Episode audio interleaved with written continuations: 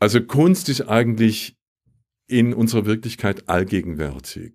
Man kann in einen Garten gehen und findet es da ein Kunstwerk. Man kann ein Haus, was dahinter steht, oder eine Kirche in dieses Bild hinein einbeziehen. Dann ist es auch ein Kunstwerk und vielleicht steht in diesem Garten ein Brunnen und in diesem Brunnen steht eine Figur. Dann ist man schon relativ nahe an der Kunst. Und ich glaube, so diese Hinwendung zu einem Kunstwerk, die kommt aus unserer eigenen Lebenswirklichkeit. Die muss nicht mit Wissen oder Kenntnis zu tun haben, sondern man kann im besten Sinn eigentlich völlig naiv mit Kunst umgehen. Man muss sich aber in irgendeiner Weise zuwenden. Man muss eine Affinität haben dazu. Das heißt nicht, dass es ein Zwang ist, sondern ich finde den lockeren Umgang mit Kunst eigentlich den schönsten.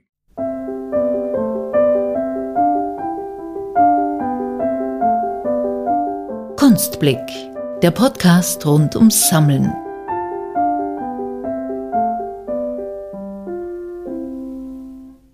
Es gibt auch ein Leben ohne Kunst. Davon ist Christoph Becker überzeugt. Und das ist verwunderlich, denn eigentlich ist Becker studierter Kunsthistoriker, war Lektor im Verlag Gerd Hatje, arbeitete an der Documenta 9 in Kassel mit, war Oberkonservator der Staatsgalerie Stuttgart und bis Sommer sogar Direktor am Kunsthaus Zürich. Seit 2011 ist Christoph Becker zudem Vorsitzender des Kunstbeirats der Würth-Gruppe, einer der bedeutendsten Sammlungen der Welt, von der ja ein sehr kleiner Teil erst vor kurzem im Leopold-Museum in Wien zu sehen war. Wir haben mit Christoph Becker über seinen pragmatischen Zugang zur schönen Kunst und dem Kunstbusiness gesprochen, wie man sich seine Arbeit als Kunstbeirat eigentlich vorstellen kann und ob man als Sammler oder Sammlerin beim Kunstkauf eigentlich Fehler machen kann. Also, viel Vergnügen. Viel Vergnügen.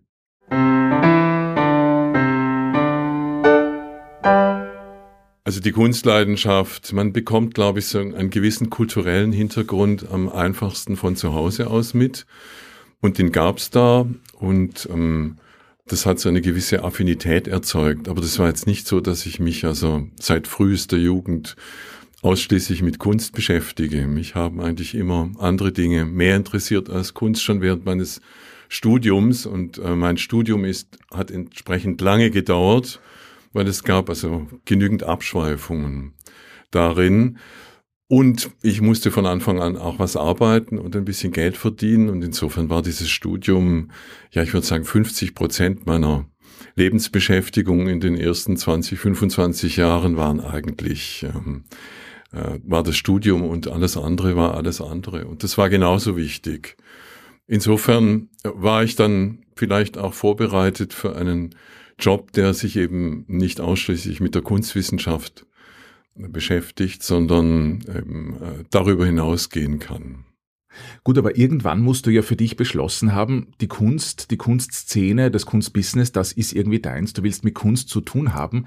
Gab es da einen Moment, wo du gefühlt hast, das ist genau deins? Also es gibt ja hier immer wieder Menschen, die sagen, sie brenn, würden brennen für die Kunst. Das war bei mir eigentlich nie so. Für, für mich ist Kunst etwas Wesentliches im Leben, aber das Leben funktioniert auch ohne Kunst. Und ich, äh, viele meiner Freundinnen und Freunde, die haben mit Kunst nichts zu tun und man hat mit denen genauso Gespräche eben über etwas anderes. Wenn man dann Kunstgeschichte studiert, dann ist es klar, dann kommt man allmählich in dieses Fach hinein. Und dadurch, dass ich nebenher immer gearbeitet habe, ging man dann ins Museum, weil da gab es Verdienstmöglichkeiten. Und dann äh, lernt man das Museum kennen und die Menschen dort kennen und findet, ja, das ist vielleicht nicht so schlecht als ein Lebens- und Arbeitsort. Und so ist es dann gekommen. Ich bin eigentlich relativ früh dann auch ans Museum gelangt. War das damals schon die Staatsgalerie in Stuttgart? Oder? Ja, ich habe angefangen zu studieren in Stuttgart und bin dann dahin gegangen, weil nach, während des Studiums schon, um da Führungen zu machen, weil das war relativ lukrativ. Und dann habe ich das gemacht und ähm, habe da eigentlich einen guten Teil meines Studiums äh, finanziert. Und nebenher habe ich eigentlich immer gerne organisiert, wenn es Veranstaltungen waren, äh, im Studium Generale oder Partys im äh, Institut, dann war, äh, war da eine kleine Core Group von Studenten, die das zusammen organisiert haben und in der Regel war ich dann dabei. Und An der Staatsgalerie Stuttgart warst du dann später auch Oberkonservator. Was kann man sich darunter vorstellen? Das ist so ein deutscher äh, Beamtentitel. Also angefangen, anfangen in Deutschland tut man eigentlich als Volontär. Und das hat, macht man dann zwei Jahre und lernte alle Abteilungen kennen.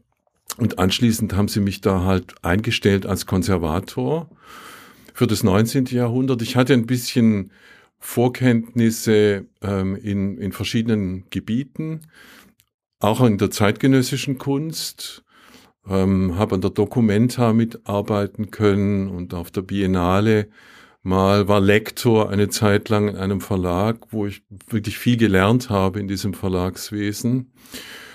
Da war das Büchermachen noch eine relativ klassische Angelegenheit. Es war also kurz nach dem Bleisatz. Da war es noch nicht sehr elektronisch in den Verlagen. Ja, und dann rutscht man halt ins Museum hinein und wird Konservator und irgendwann befördern sie einen dann zum Oberkonservator. Ich war da gar nicht so lange, aber es gab ein Bauprojekt, was mich interessiert hat.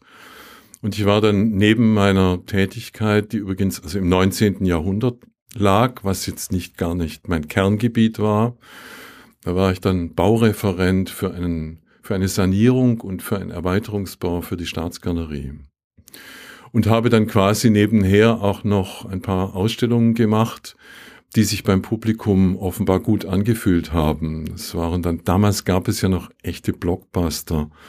Wenn man da ähm, Gauguin gemacht hat äh, als Ausstellungsprojekt oder Pissarro, dann gingen da Hunderttausende von Leuten hin. Und da diese Staatsgalerie jetzt nicht dafür bekannt war, dass permanent solche Ausstellungen stattfanden, war dann plötzlich der Konservator auch in der Öffentlichkeit bekannt. Aber das lag also weniger an mir als an den Projekten. Du warst dann von 2000 bis 2023 Direktor im Kunsthaus Zürich. Seit 2008 bist du auch im Kunstbeirat der Sammlung Würth tätig. In Wien hatten wir jetzt eine kleine, sag ich mal, Ausstellung mit äh, Exponaten der Sammlung Würth im Leopold Museum. Für alle, die jetzt die Sammlung Würth nicht kennen, auf der Homepage steht Sie deckt 500 Jahre Kunstgeschichte ab und umfasst um über 18.000 Werke vom Spätmittelalter bis zur Gegenwart. Aber allein die Menge kann es ja nicht sein bei der Sammlung Würth, oder? Du hast ja tiefere Einblicke. Doch die Menge macht es schon aus, weil wenn ein Industrieller eben ein halbes Jahrhundert sammelt, dann kommt auch schon eine ganze Menge zusammen. Und natürlich ist die Menge ziemlich heterogen. Es gibt da Bereiche, die sind lokal. Das Unternehmen ist ja im Hohenlohischen, das ist ein Landkreis in Baden-Württemberg. Und natürlich hat es da viele Künstler aus der Region, Künstlerinnen aus der Region drin. Ähm, aber es gibt ähm, im Lauf der Sammlung entstanden eben größere Konvolute von einzelnen Künstlerinnen und Künstlern die sich dann verfestigt haben und darunter eben auch sehr bekannte Namen. Da war die finanzielle Lage bei Würth in dem Unternehmen, das ja sehr groß ist, aber eigentlich immer noch geführt wird wie ein Familienunternehmen, ähm, war die finanzielle Lage so gut, dass man sich ja eigentlich mehr oder weniger alles leisten konnte. Es ist eine Firmensammlung, also es ist nicht die klassische private Sammlung, das heißt, aus den Gewinnen der Firma, die eine private Firma war und ist, hat äh, Herr Würth dann nach und nach Kunst gekauft. Und so entsteht dieser sehr große Bestand. Hier in Wien hat man jetzt einen Extrakt gesehen, der klar, wenn man in Wien ausstellt, in einem sehr renommierten Museum wie dem Leopold Museum, dann ist es klar, dann will man Best of zeigen. Das gelingt seit äh, einigen Jahren, gelingt es auch ganz gut. Wenn man die Sammlung als Ganzes ausbreiten würde, würde die also einen äh, ganzen Stadtteil einnehmen und wäre dann nicht qualitativ natürlich nicht so wie das, was man jetzt in einem Museum zeigt. Jetzt hast du gesagt, die Sammlung ist relativ heterogen. Manche Namen, auch ZeitgenossInnen, wurden dann relativ berühmt, also am Markt auch relativ teuer. Ähm, hatte der Herr Würth, hatte dem seine Familie so einen tollen Griff bei den KünstlerInnen oder hatten die gute Berater einfach wie einen Kunstbeirat? Also die Anfänge sind sicher sehr privat. Äh, man hat Geld und ein Zuhause und schmückt das Heim mit dem, was einem gut gefällt. Und wie eigentlich sehr häufig in diesen privaten Sammlungen von Menschen, die viel Geld haben, ist die Kunst dann relativ konventionell. Also es sind Impressionisten der zweiten Liga und es ist äh, deutsche Kunst des 19. Jahrhunderts und das war, was in einem doch wahrscheinlich relativ bürgerlichen Zuhause gut aussieht, an die Wände passt und vom Format auch geht. Und erst im Lauf der Zeit entstand dann eine Spezialität bei Würth, dass Herr Würth irgendwann die Idee hatte, dass er seine Kunst in die Firma hängt. Und das hatte weniger damit zu tun, dass es zu viel wurde, natürlich auch, aber er fand mit dem Neubau eines Firmensitzes da in Künzelsau, da ist jetzt Platz und da bauen wir jetzt so eine Art von Galerie ein und hängen da Kunst auf. Und das kam bei, den, bei der Belegschaft gar nicht gut an. Ähm, die fanden das also überflüssig und den Alltag eher störend als ähm, bereichernd. Und es gab doch am Anfang relativ auch regelrecht Widerstand gegen diese Art von Präsentation des Besitzes bis hin zur Presse, die, äh, in der man lesen konnte, also der soll lieber Schrauben verkaufen als jetzt Kunst, weil wo kommt eigentlich das Geld her und warum steckt er das nicht in das Unternehmen? Aber das Unternehmen ist dann doch so schnell gewachsen, auch durch die vielen Ideen, die er als Geschäftsmann hatte und hat, dass da so viel Mittel waren, dass diese Kunstsammlung wuchs. Und sie war eigentlich immer öffentlich zugänglich. Das heißt, der Bestand zu Hause war übersichtlich, der Bestand in den Firmen wuchs mit der Firma. Und in jeder Firma, die, in jeder Außenstelle, die man da installiert hat in Europa, gab es dann innerhalb von wenigen Jahren einen Bereich, in dem Kunst ausgestellt wurde. Und der musste bespielt werden, das musste gewechselt werden und so entstand nach und nach so ein System von Leihgaben in die eigenen, in die eigene Firma hinein aus dieser Privatsammlung. Gab es da einen gesellschaftlichen oder gab es ein gesellschaftliches Ziel, was Herr Würth mit diesen Ausstellungen, sage ich mal, mit dem mit den Leihgaben in seine eigene Firma, in die Büros, in die Arbeitsräume erreichen wollte? Ich glaube, die Barnes Collection, der Herr Barnes hat das ja in den USA auch gemacht, seine Firmensitze mit Kunst ausgestattet für die MitarbeiterInnen. Aber was wollte Herr Würth damit erzeugen? Also ich denke, zum einen ist es sicher eine Art von früher Marketing-Idee, dass man sagt, also Kunst ist eigentlich etwas, was dieses Unternehmen, was sehr pragmatisch agiert, auch in seiner Größe und in dem, im Zuschnitt seiner Produkte, in dem, was es kauft und verkauft. Das ist eigentlich ein Produzent und Händler. Herr Wirth bezeichnet sich nach wie vor als Kaufmann. War sicher eine Art von Marketinginstrument. Zum anderen aber entsteht da doch relativ früh eine Passion für die Kunst und die Kultur, weit über die Kunst auch hinausgehend. Dazu gehört Musik und Literatur.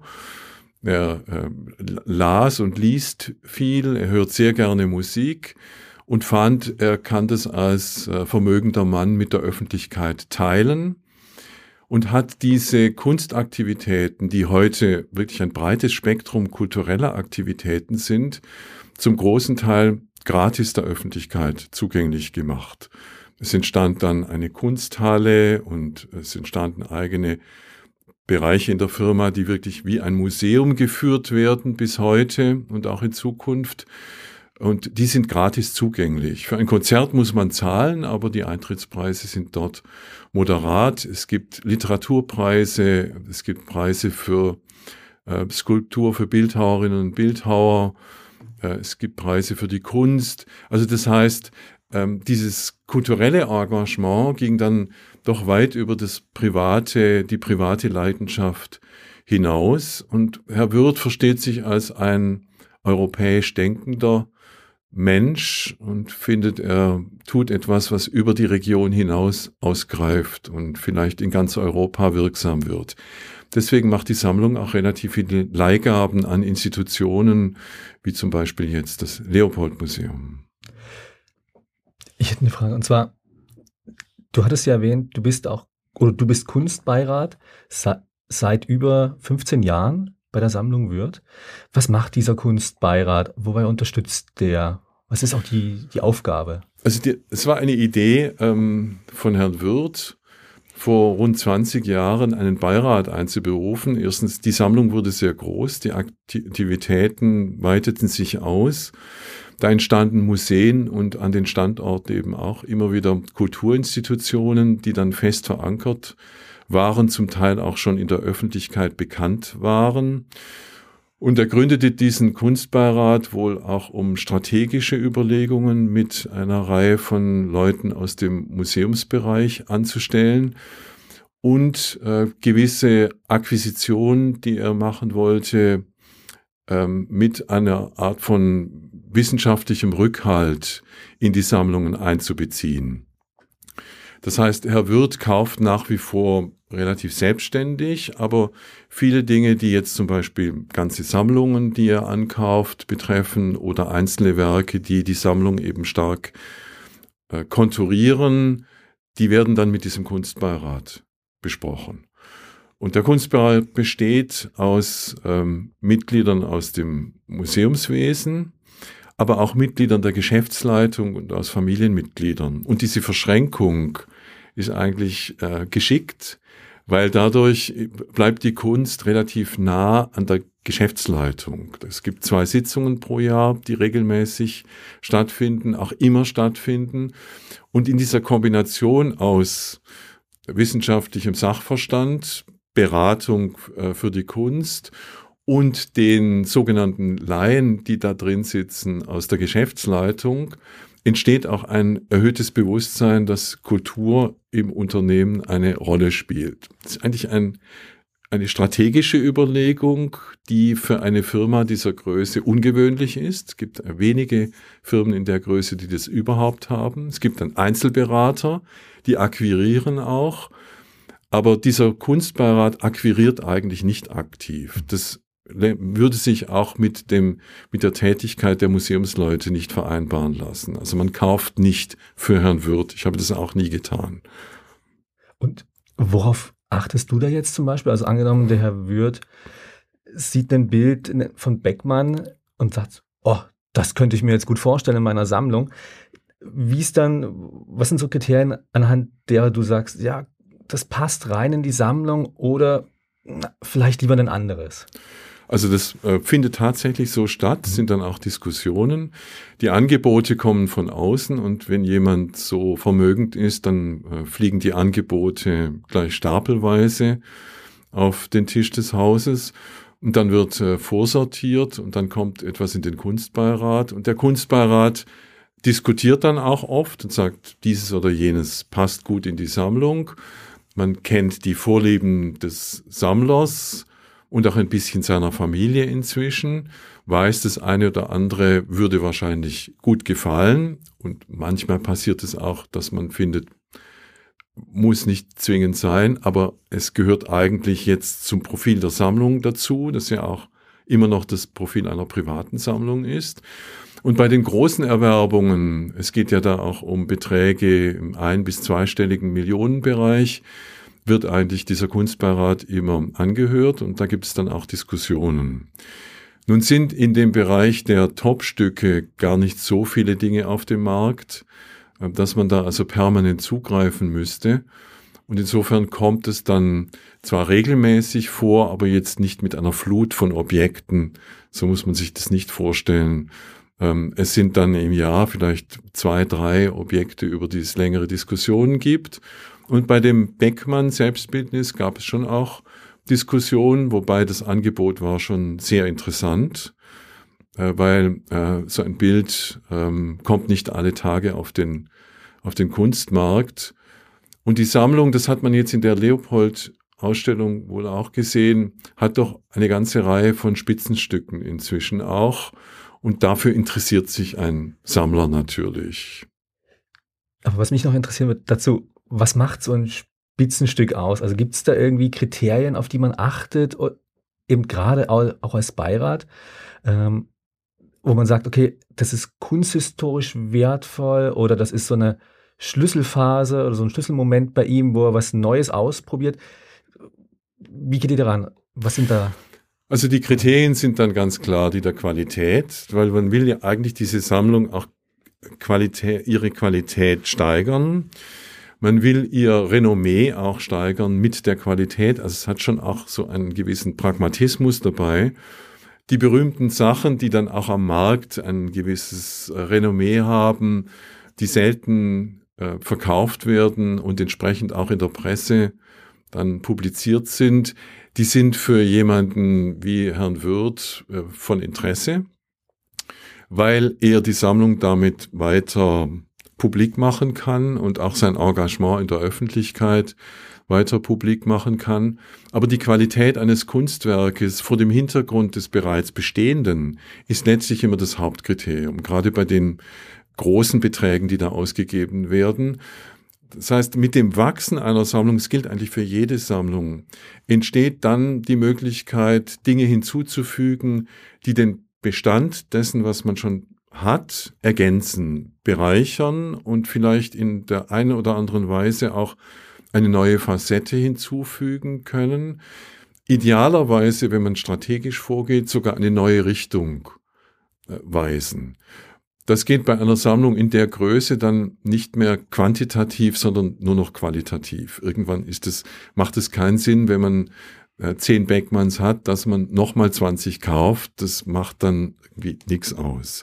Wenn man dann aber ein, bereits ein, ein Porträt zum Beispiel von Quapi hat, ähm, was Beckmann für sich sehr geschätzt hat und findet dann das Selbstporträt, das ähm, die äh, Quapi am meisten geliebt hat und bis zum Schluss behalten hat, bevor sie es dann irgendwann verkauft hat, dann macht es natürlich Sinn, diese beiden Bilder zusammen zu haben. Und so entstehen aus einer Sammlung auch persönliche Beziehungen, aber sicher auch Geschichten, die die Kunstgeschichte miterzählt. Jetzt ist es im Millionenbereich wahrscheinlich relativ einfach, gute Stücke irgendwie am Markt auch zu finden. Ähm, kann man beim Sammeln aber auch was falsch machen, egal in welchen Summen man sich bewegt? Also jeder Sammler macht und jede Sammlerin macht Fehler, muss auch Fehler machen. Die gehören eigentlich dazu, aber was ist ein Fehler? Also wenn eine, wenn jemand ein, ein Kunstwerk für sich erwirbt, ist es an sich nicht falsch. Ähm, es wird vielleicht dann als irgendwann als ein Kunstwerk gesehen, was im Kontext einer entstehenden Sammlung nicht mehr die gleiche Relevanz hat. Aber wenn jemand ein Kunstwerk kauft und hängt sich übers Sofa und das, die beiden Dinge harmonieren miteinander, dann ist eigentlich schon alles gewonnen, weil dann hat das Kunstwerk im privaten Bereich einen Sinn. Ob es jetzt schön ist oder nicht oder wertvoll oder nicht. Man kann nicht nur dazu raten, dass die Leute nicht mit den Ohren kaufen sollen, sondern eben hinschauen sollen und zunächst einmal in ihrem eigenen Zuhause, in ihrem persönlichen Lebensbereich anzufangen, mit Kunst zu leben und auch experimentell zu sein, sich nicht zu fürchten, wenn die Freunde sagen, Gottes Willen, was hast du denn da gekauft und wo ist es da, wo ist es her? Da muss man dazu stehen und sagen, mir gefällt's. Und dieses, dieses, diese persönliche Herangehensweise ist, glaube ich, der Kern von jeder Sammlung. Sammler, die von Anfang an sagen, ich sammle etwas, was, von dem ich weiß, dass es irgendwann mehr wert sein wird als das, was ich gekauft habe, die, die werden nicht reüssieren. Da entsteht keine Sammlung draus, sondern da entsteht ein Pool von handelbaren Objekten. Und wenn man dann zu solchen Leuten, das gibt es, äh, und gar nicht wenige nach Hause kommt, dann findet man es eigentlich immer schrecklich. Bei denen, weil da hängen Sachen, bei denen man weiß, es hat ihn irgendjemand angedreht und gesagt, also wenn du das jetzt kaufst, dann ist es in zehn Jahren das Zehnfache wert. Und so sehen die Sachen oft auch aus.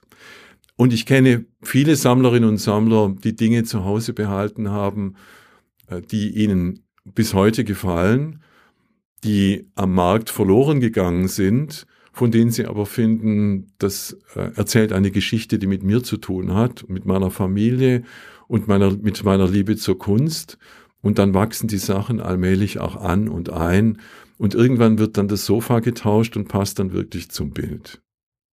Jetzt haben wir so viel über große Firmen und Privatsammlungen gesprochen. Du hast eingangs erwähnt, es gibt auch ein Leben ohne Kunst, aber dass bei dir keine Kunst an der Wand hängt, das können wir eigentlich nicht glauben. Sammelst du auch privat? Hat dich der Sammelvirus doch erwischt? Also ich fand immer, meine Aufgabe ist als Museumsmensch für das Museum zu sammeln und nicht so sehr auf mein eigenes Zuhause zu schauen, sondern hinzuschauen, was, was tut dieser Sammlung, die mir anvertraut ist auf Zeit, was tut der gut, wo geht es weiter. Und äh, meine Energie ging eigentlich dann, egal wo es war, immer eher in die Museumssammlung.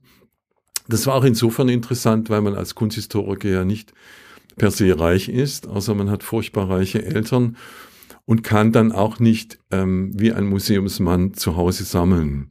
Finde es immer verdächtig, wenn man zu Museumsleuten nach Hause kommt und da hängen dann die erstklassigen Werke, da weiß man nicht, wie kommt es eigentlich zustande. Wenn etwas ähm, zu den Möbeln passt und wenn es zu einem selber passt und wenn es einem gefällt auf einer Auktion, dann kann man ja mal mitbieten. Ähm, man muss sich ein Limit setzen, was man eh hat, weil man ist nicht reich. Und wenn das Limit dann erreicht wird und man hat was, dann nimmt man es mit und in der Regel behält man es dann auch. Aber es ist nicht so, dass ich jetzt zeitgenössische Kunst zum Beispiel gesammelt oder gekauft hätte in großem Stil. Man hat das, ich habe ein paar Bilder zu Hause, aber jetzt, ich würde mich nicht als Sammler bezeichnen. Mir hat es eigentlich auch immer mehr Spaß gemacht bei Menschen, die ich gut kenne, die mir vertrauen, in meinem Urteil einmal etwas zu sagen, was ihnen vielleicht Freude macht oder offen zu sein, zu sagen, das ist eigentlich nix, ähm, wenn du mich schon so offen fragst und nicht sozusagen im gleichen Boot zu sitzen.